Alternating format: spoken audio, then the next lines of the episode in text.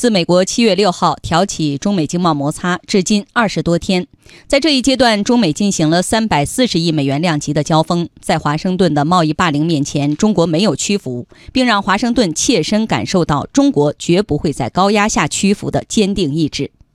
按照美方的规划，八月份白宫将决定是否对一百六十亿美元价值的中国产品加征关税。八月底，白宫还要决定是否执行此前公布的两千亿美元征税清单。白宫作何选择，直接决定着中美经贸摩擦是走向理性缓和，还是恶性的紧张升级。中方对此做好了最坏的打算和准备，但球无疑在美方。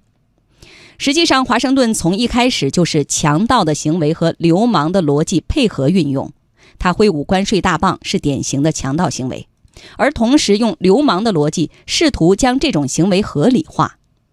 在七月六号之前，中美进行了数个回合的谈判，并一度达成共识。整个过程中，中国一直在真诚地寻求解决问题的路径，而美方却言而无信、得寸进尺。转眼就是八月，中美经贸摩擦到底是走向理性缓和，还是恶性紧张？华盛顿怎么打这副牌，怎么踢这个球，中国都会给予应有的回应。要纠结的不是中国，而是华盛顿。对于美国挑起的中美贸易摩擦的持续和升级，美国企业和产业发出的反对的声音越来越大。与此同时，有更多的声音表示支持中国，欢迎中国继续扩大市场开放。来听央广经济之声记者骆家莹的报道。美国贸易代表办公室最近举行拟对华一百六十亿美元商品加征关税的听证会，六十一名企业和行业协会代表参加。他们反对美国政府对中国商品加征关税，并认为这一举措将损害美国企业供应链和消费者利益。美国零售业领导协会负责国际贸易的副主席郭红展示了多个在美国征税清单上的商品。其中包括圣诞彩灯、塑料吸管、塑料保鲜膜和塑料桌布等。他说，这些商品基本上全都由中国厂家生产。